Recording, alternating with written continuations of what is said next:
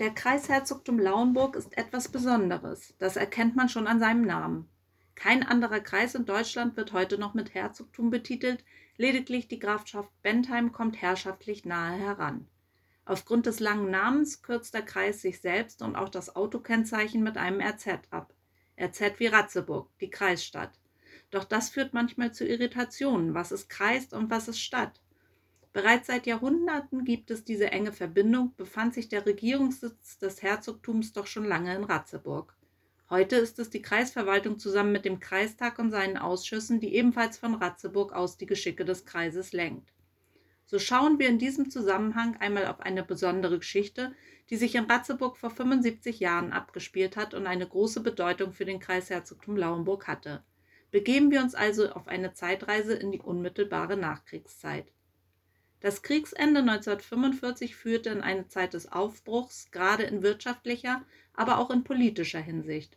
So wurde im Zuge der Nachkriegszeit neben vielem anderen auch die politische Selbstverwaltung wieder aufgebaut. Die Gemeinden hier im Lauenburgischen waren zunächst in Bezirksbürgermeistereien zusammengefasst. Auch für diese Bürgermeister spielte Ratzeburg eine große Rolle, so heißt es in einem Schreiben vom 14. Mai 1945. Der Kreiskommandant wünscht eine Besprechung mit den Bürgermeistern an jedem Montagnachmittag zweieinhalb Uhr. Zu dieser Besprechung holt Geesthacht die Bürgermeister in Wentorf und Schwarzenberg ab, der Bürgermeister aus Lauenburg holt die Bürgermeister von Büchen und Mölln ab, die Bürgermeister aus Sandesneben und Hollenbeek müssen mit dem Fahrrad kommen.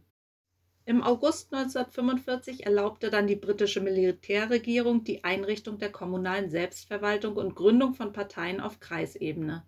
Laut Verordnung 12 der Besatzungsmacht vom 15. September 1945 war die Gründung von Parteien wieder zugelassen, um, wie es dort heißt, das Wachstum eines demokratischen Geistes in Deutschland zu fördern und um das Abhalten freier Wahlen zu späterer Zeit zu ermöglichen. Daraufhin entstanden Ortsgruppen der Sozialdemokratischen Partei SPD, der Kommunistischen Partei KPD und der Christlich-Demokratischen Partei CDU im Kreisgebiet. Und auch der Kreistag hier im Herzogtum Lauenburg fand sich wieder zusammen.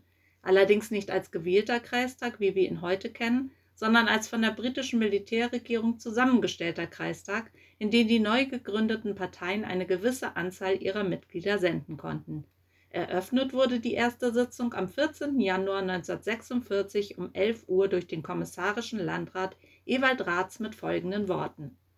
Ich eröffne hiermit die erste Sitzung des Kreistages des Kreises Herzogtum Lauenburg.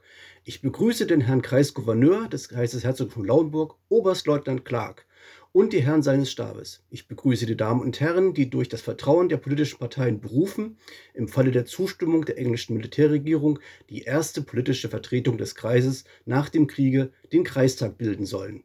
Ich danke Ihnen, dass Sie alle der leider nur kurzfristig möglich gewesenen Einladung zum ersten Kreistag gefolgt sind. Der Kreistag tagte also zu dieser Zeit noch unter Aufsicht der britischen Militärregierung. Ziel dieser war der Aufbau eines neuen demokratischen Deutschland.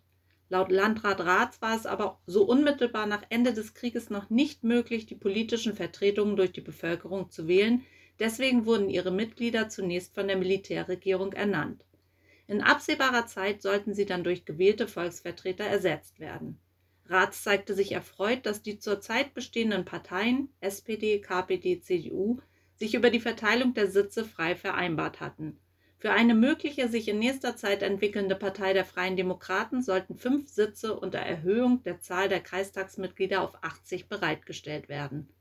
Maßgabe für die Arbeit im Kreistag war laut Rats die staatspolitische, praktische Aufbauarbeit auf demokratischer sozialer Grundlage.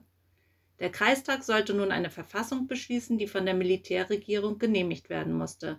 Als Ausschüsse waren zunächst der Kreisausschuss für die laufenden Geschäfte vorgesehen, aber auch ein Finanz- und Haushaltsausschuss sowie besondere Komitees für Sonderfragen und Aufgaben wie Schulwesen, Gesundheitswesen, Bauwesen, Forst- und Domänenwesen, Siedlungswesen, Wohlfahrtspflege und vieles mehr. Die Grundlagen dafür sollten in einer unverzüglich vom Verfassungsausschuss erarbeiteten Kreisverfassung erhalten sein. Nach den Begrüßungsworten rief Amtmann Buhl die Kreistagsmitglieder einzeln zur Feststellung der Anwesenheit auf.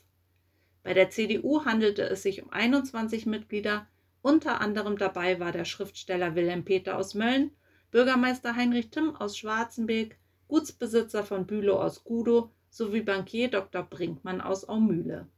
Unter den 26 Mitgliedern der SPD, die in dem neuen Kreistag versammelt waren, fanden sich Professor Dr. Gülich aus Ratzeburg, Domänenpächter von der Lied aus Marienwohlde, Frau Anna Flörke aus Lauenburg sowie der Landarbeiter Otto Wilkowski aus Groß-Sarau. Interessant ist, dass alle Männer mit ihrem Beruf bezeichnet wurden, während Anna Flörke als Frau tituliert wurde.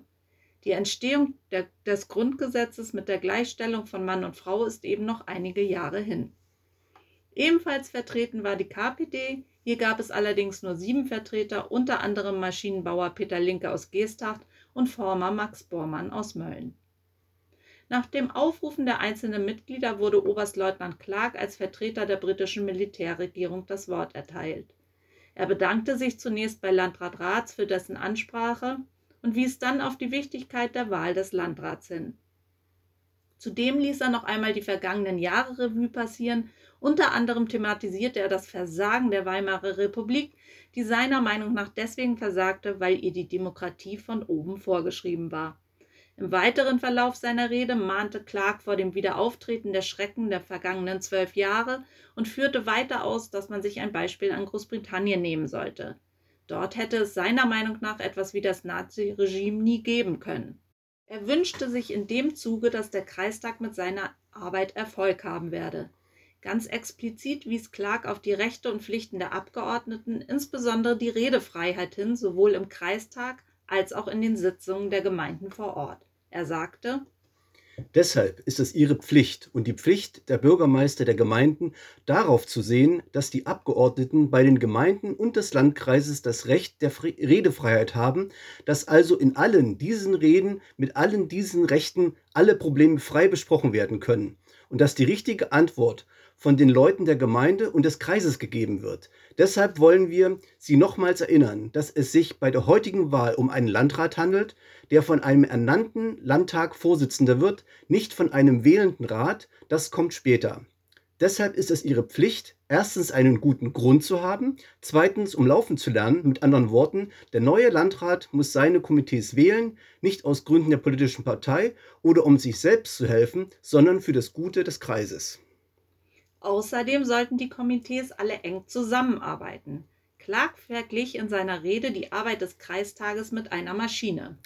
Wenn Sie in den nächsten Monaten diese Maschine gut zum Arbeiten bringen, dann haben Sie Ihre Hauptaufgabe vollbracht, dass die Maschine arbeitet, sodass, wenn die wählende Versammlung zusammentritt, eine arbeitende Maschine vorgefunden wird.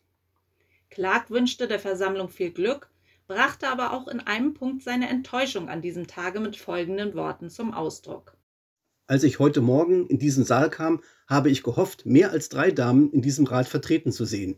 Es ist nicht, weil die Militärregierung Damen besonders so liebt, aber wir fühlen, dass in jeder Aufgabe von der Größe dieses Kreistages alle Sachen wie die Wohlfahrt und die Sozialaufgaben hauptsächlich eine Frauenaufgabe ist und dass sie viele Sachen kennen, die die Männer, die Geschäftsleute sind, nicht kennen.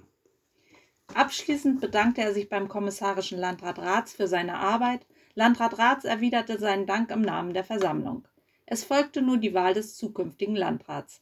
Der Fraktionsvorsitzende der SPD, Herr Krause, schlug Professor Dr. Wilhelm Gülich aus Ratzeburg vor. Gülich stellte sich selbst vor, betonte, dass er seit vier Jahren in Ratzeburg lebte und sich intensiv mit dem Kreis beschäftigt hatte.